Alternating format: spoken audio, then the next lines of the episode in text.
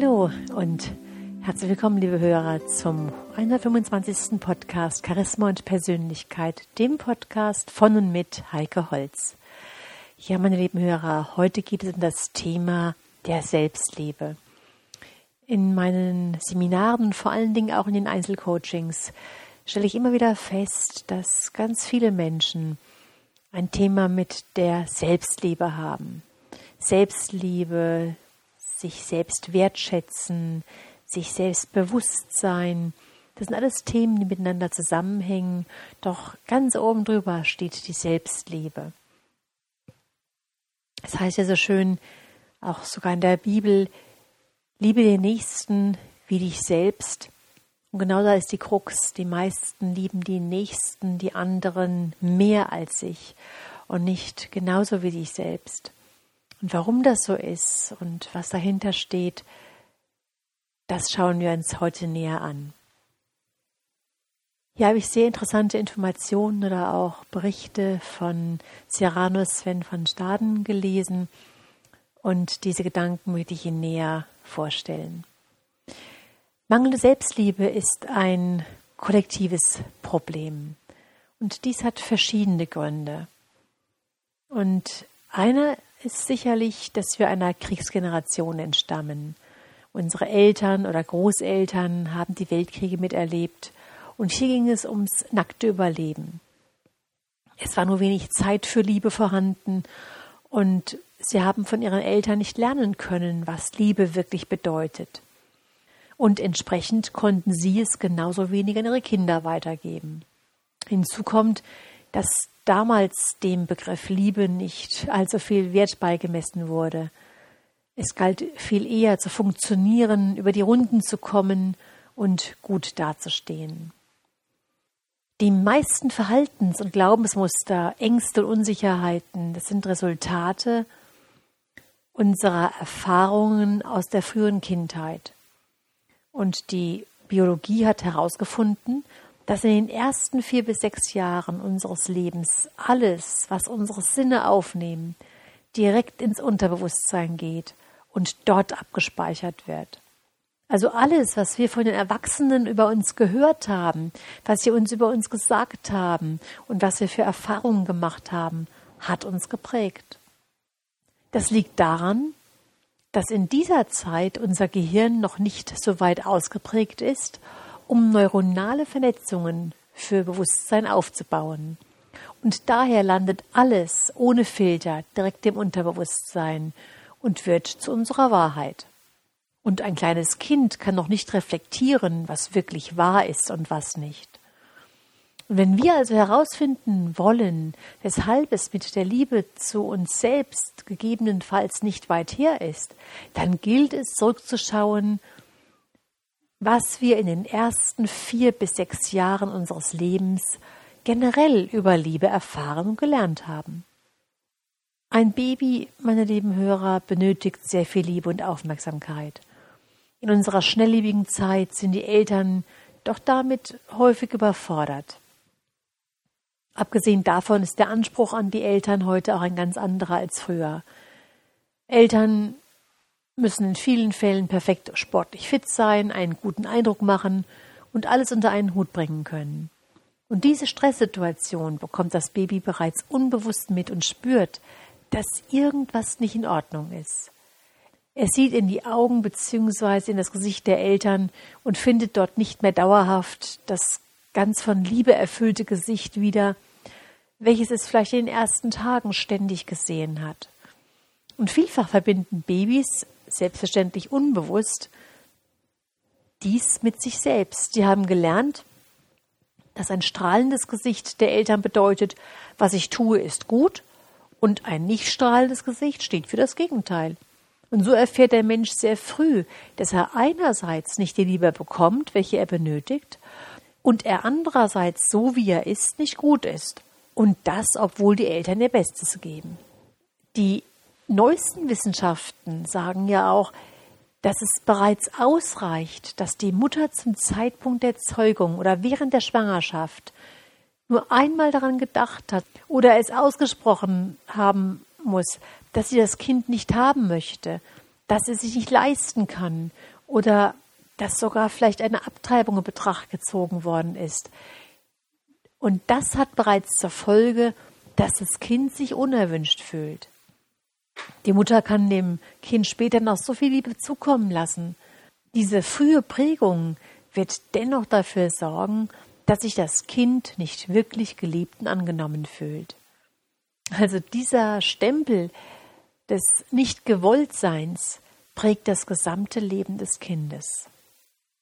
Und in meiner Arbeit, meine lieben Hörer, da geht es dann ja darum, diese fehlende Selbstliebe zu transformieren, dass wir uns erstmal in Form von systemischen Aufstellungen anschauen, was da genau für ein Denken, für ein Denkmuster, für ein Fühlen im Körper des Menschen von meinen Klienten vorhanden ist, es in der Aufstellung bereits aufzulösen. Oder wir arbeiten auch ganz viel mit EFT, das ist eine Klopfmethode, in der man solche Glaubensmuster auflöst, um einfach in dieses neue Gefühl, in das richtige Gefühl reinzukommen.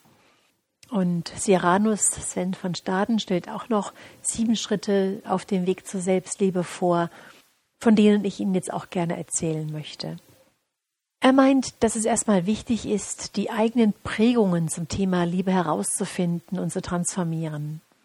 Im ersten Schritt der Heilung geht es praktisch darum herauszufinden, was unsere in uns verhafteten Konditionierungen und Prägungen sind.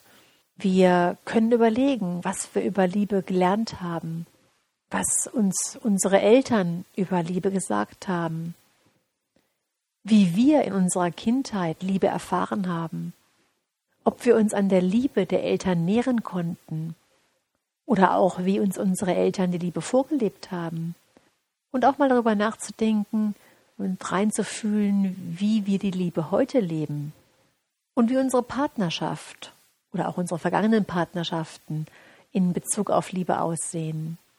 Fühlte ich mich darin geliebt? Und wenn nicht, weshalb nicht?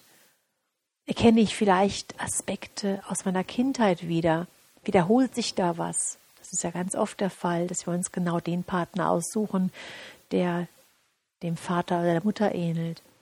Also es ist ganz wichtig, dass wir uns in Bezug auf die Liebe kennenlernen. Welche Glaubenssätze sind in uns verborgen, welche Überzeugungen, die unser Leben heute noch prägen. Wir können auch mal richtig reinfühlen, wie sich die Liebe in uns anfühlt, wie wir die Liebe wahrnehmen. Sind die Gefühle, die ich dazu empfinde, eher angenehm oder unangenehm? Es ist ganz wichtig, sich, sich diesen Dingen bewusst zu werden, um überhaupt auch damit arbeiten zu können Natürlich liegen viele Dinge auch verdeckt und das ist ja auch der Grund, warum ich persönlich auch sehr gerne mit systemischen Aufstellungen arbeite.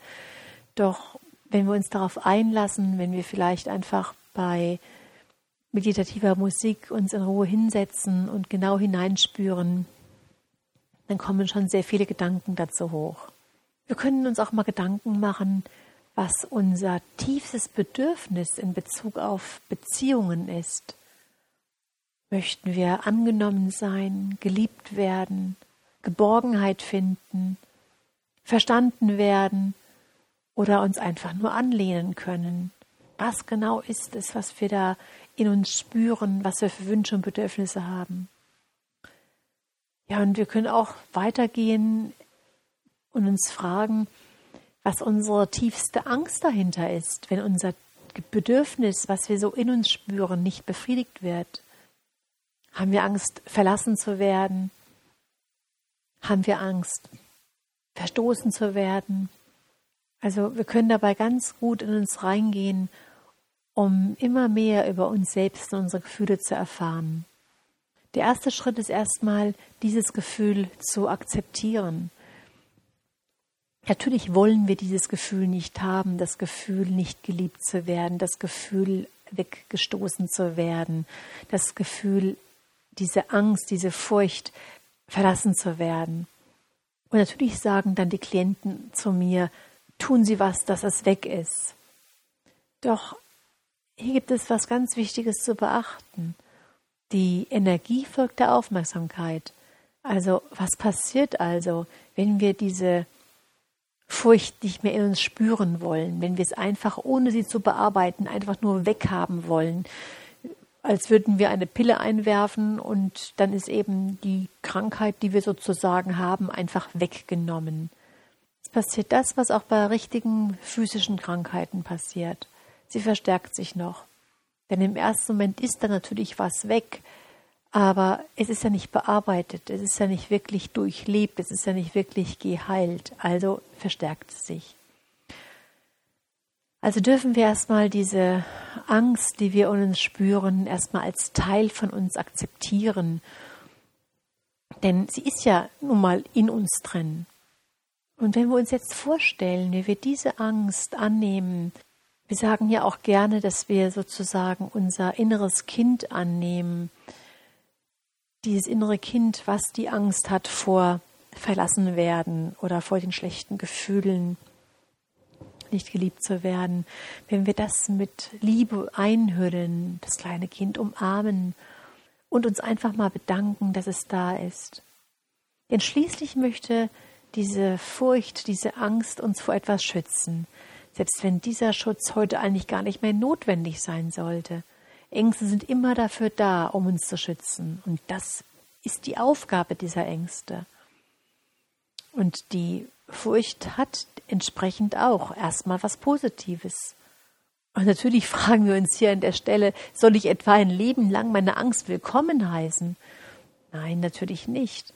Doch erstmal muss sie angenommen werden, erstmal darf sie akzeptiert werden, bis wir herausgefunden haben, wovor sie uns schützen möchte. Und wenn wir das erkennen und verstehen können, und wenn wir diese, diese Angst, dieses innere Kind, dieses, dieses hilflose Teil in uns, wenn wir das in Liebe eingehüllt haben, dann werden wir feststellen, wie es sich mit der Zeit verändert, wie dieses, diese Angst, diese Furcht an Stärke verliert, beziehungsweise eben auch ganz verschwindet. Ja, und wenn wir jetzt als nächste Aufgabe herangehen und auch hier wieder in einem meditativen Zustand die Aufmerksamkeit auf unser Herz richten, nicht auf das physische Herz, sondern auf das Energiezentrum unseres Herzens, dann landen wir im sogenannten Herzchakra. Und das liegt in der Mitte unserer Brust. Vielleicht fühlen wir einfach mal mit der Hand drauf spüren hin und hier sollten wir im Normalfall die Liebe zu uns spüren. Und wir gehen jetzt ganz in Kontakt mit dieser Liebe und tauchen ganz tief in das Herzchakra hinein. Und da ist jetzt die Frage, wie stark können wir diese Liebe fühlen? Was nehmen wir wahr? Und spüren wir jetzt die Liebe vollkommen oder spüren wir da jetzt einen Mangel an Liebe zu uns selbst. Wie genau fühlt sich das an? Sind da Hindernisse, sind da Hürden, sind da Blockaden? Ist da irgendeine Angst, dass wir uns selbst nicht lieben dürfen, eine Furcht? Ist da ein Mangel? Und die Frage ist jetzt ja, wie wir diesen Mangel an Liebe in uns spüren, denn wenn wir ihn spüren, wie er sich in uns äußert und letztendlich, meine lieben Hörer, auch, wie wir diesen Mangel kompensieren. Denn wir werden immer irgendwelche Programme laufen haben, dass wir diesen Mangel an Liebe, an Selbstliebe kompensieren. Das kann sein, dass wir immer auf der Flucht sind, dass wir meinen, wir müssten irgendwelche riesigen sportlichen Leistungen bringen. Das kann sein, dass wir Drogen zu uns nehmen oder ein Übermaß an Alkohol. Es kann sein, dass wir eine Art Kaufsucht haben, dass wir uns permanent mit, mit Äußerlichkeiten irgendwo belohnen wollen, dass wir vielleicht extrem viel Statussymbole brauchen, dass wir uns in dem Moment mit irgendwie was Gutem, was Schönem, was, was Nettem beglücken, damit wir auf diese Art und Weise sozusagen eine Art von Bestätigung von Liebe in uns fühlen. Wichtig ist, dass wir uns bewusst sind, dass sich diese Liebe aus unseren frühkindlichen Erfahrungen speist. Sie sind also eine Reflexion der ersten Jahres unseres Lebens. Und wenn wir jetzt in diese Erinnerung reingehen, so wie es uns gerade möglich ist, ganz tief in unsere Kindheit, dann ist die Frage, was hätte ich mir damals gewünscht? Wie hätte es sein sollen?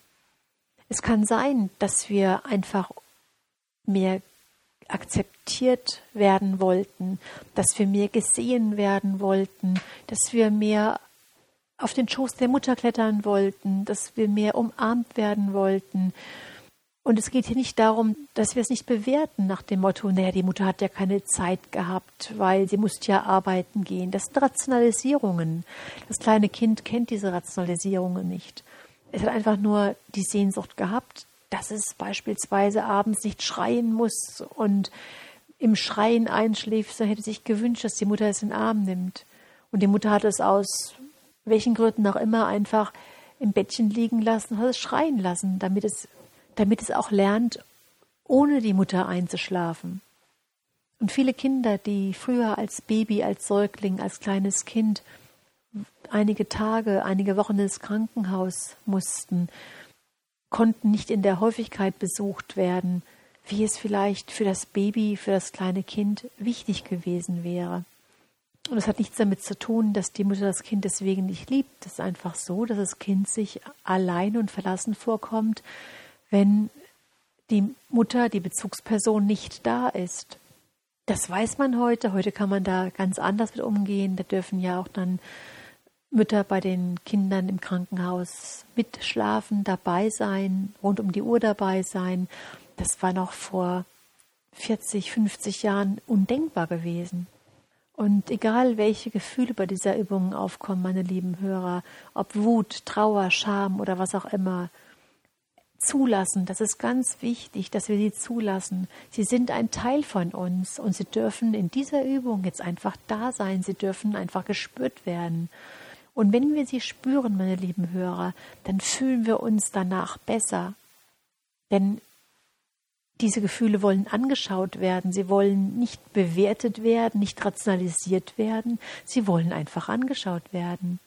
Und wir dürfen so sein, wir dürfen das akzeptieren, dass wir dieses Gefühl in dem Moment sind und dürfen das Gefühl in Dankbarkeit und Liebe annehmen. Und nach dieser Gefühlsphase dann bleiben wir mit unserer Konzentration im Herzen und stellen uns einfach vor, wie wir durch dieses Herz wieder ein- und ausatmen. Wir nehmen diesen Augenblick wahr, wie wir unser Herz atmen.